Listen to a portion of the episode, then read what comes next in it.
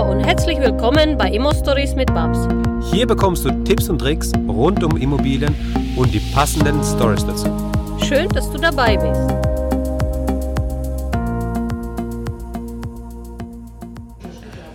Hallo Babs. Hallo Max. Heute willst du es wissen. Wir testen mal, ob das klappt hier. Wir sind gerade ähm, was essen Ja, und wir probieren mal die Aufnahme, mal schauen. Vielleicht, vielleicht wird das ja was. Max ist tüchtig, will euch immer beglücken. Wenn, wenn, das, wenn, wenn die Hintergrundgeräusche zu laut sind, dann äh, bitten wir jetzt an dieser Stelle auch um Entschuldigung. Aber ähm, es ist halt so. Wir waren jetzt auf dem Kongress in Darmstadt, auf dem Immopreneur-Kongress, Babs, und du warst ja da auf der großen Bühne, tausend Leute vor dir. Und du hast die Bühne gerockt. Das, die Leute haben die Trommeln getrommelt Ja, das ist richtig. und äh, Sprüche rum, rumgeschrien. Wie war es für dich? Also wenn ich ganz ehrlich bin, Max, ich, es war total aufregend. Und mittlerweile, wo ich da vorne stand und diese ganzen Reflektoren und die Lichter angingen, Ja. du siehst nichts, außer Ja. diese Licht und es bratet dich dort wie ein Hähnchen. und ich dachte, okay, also hätte ich jetzt alles ablegen können, wäre es mir leichter. Also es war sicherlich sehr aufregend, auch für mich. Ich habe zwischendurch gar nicht gewusst, was ich reden soll, weil es wirklich so aufregend war. Aber irgendwie kam so viel positive Feedback, dass die Leute dann wirklich auf uns zurasten und sagten, wow, bester Vortrag ever und alles toll. Und äh, die, die mich kennen, wissen aber, dass ich super unzufrieden bin über alle diese Dinge. Und ich habe ein Hater, Leute. Also es kam ungefähr 300, 400 äh, positive Feedbacks. Wir haben 3800 Aufrufe über unsere Video, also 4000 Leute haben das sicherlich gesehen.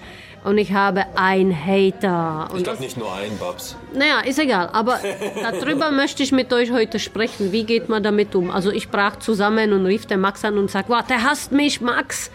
Und wo ich dann drüber nachgedacht habe, habe ich überlegt, naja, hm, er sagte, wir arme Vermieter, da werden wir es wieder schwer bekommen. Und ich habe mich dann so für mich gefragt, was ist denn dann besser? Ganz klar anzusprechen, dass Recht und Gerechtigkeit nicht so miteinander zu tun haben, gerade in Deutschland. Oder dass gerade wir als Vermieter darauf warten sollen, dass also eben ein Mieter, der nicht bezahlt, wir räumen müssen, ein Mieter, der nicht bezahlt, wir Tausende von Euro aufwenden müssen.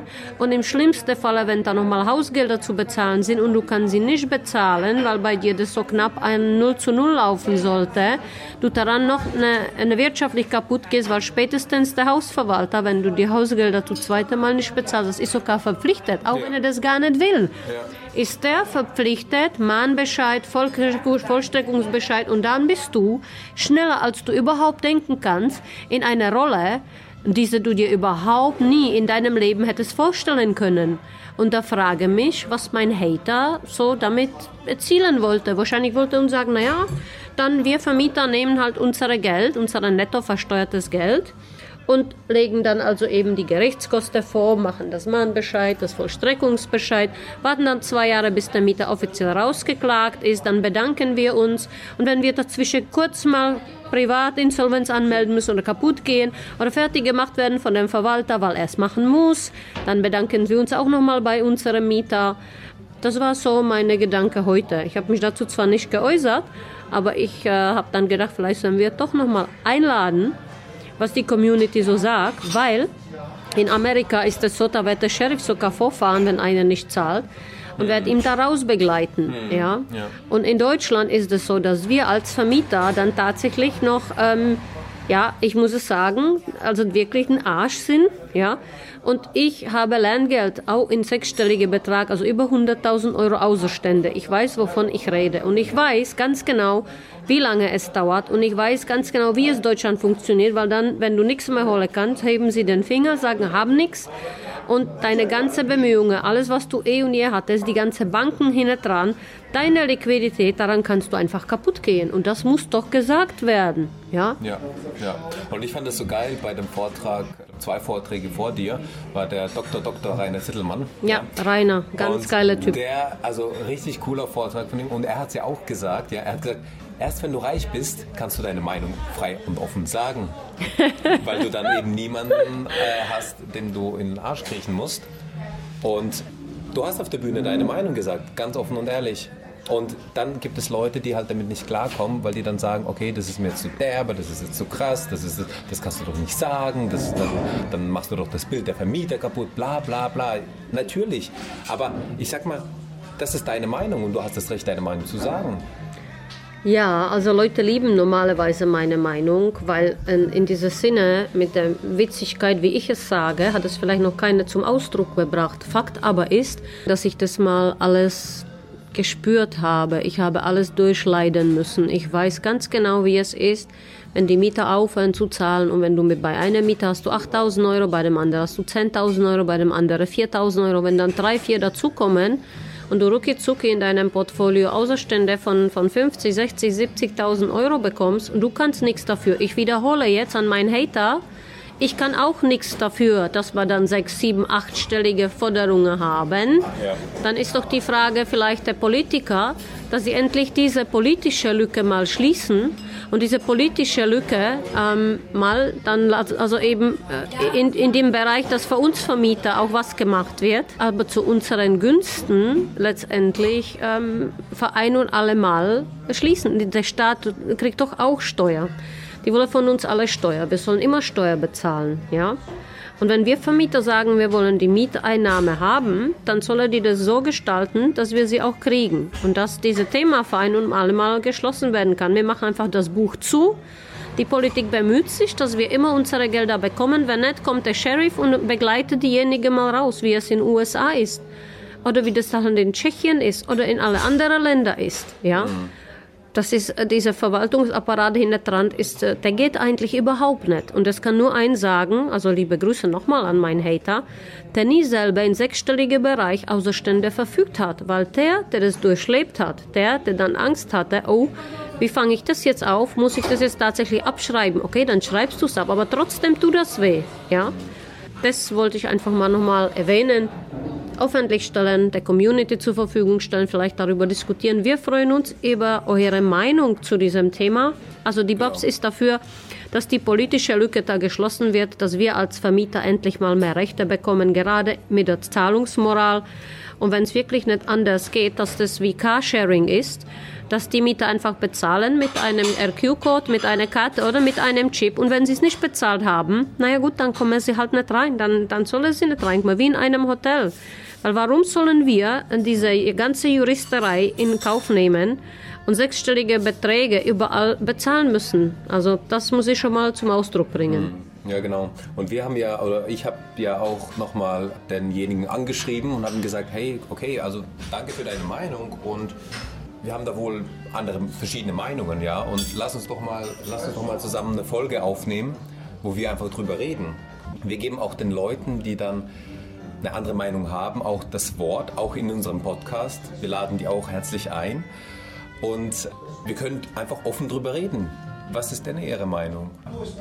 Ich bin jetzt verärgert über den Hater, ähm, da ich die, die mich kennen, wisse, dass ich wahnsinnig viel ähm, Gerechtigkeitssinn empfinde hm. und für die alle, die schon mal sowas hatten, damit kämpfen müssten, die werden an meiner Seite sein und ich wünsche niemandem nichts Böses. Aber dieser junge Mann würde ich doch vielleicht mal wünschen, dass er selber Außerstände im Bereich von 70.000, 80.000 Euro hat oder einmal so viel Geld nicht bekommt, wie sich das anfühlt. Mhm. Ja? Mhm.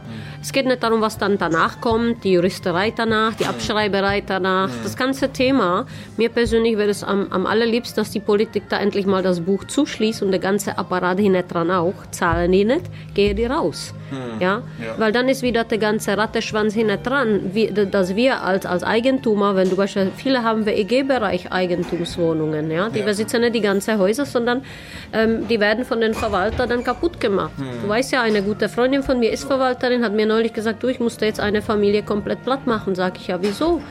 Ja, sie sagt, Babs, ich bin in der Haftung als Verwalterin. Ich muss es tun. Ja, ja. Warum?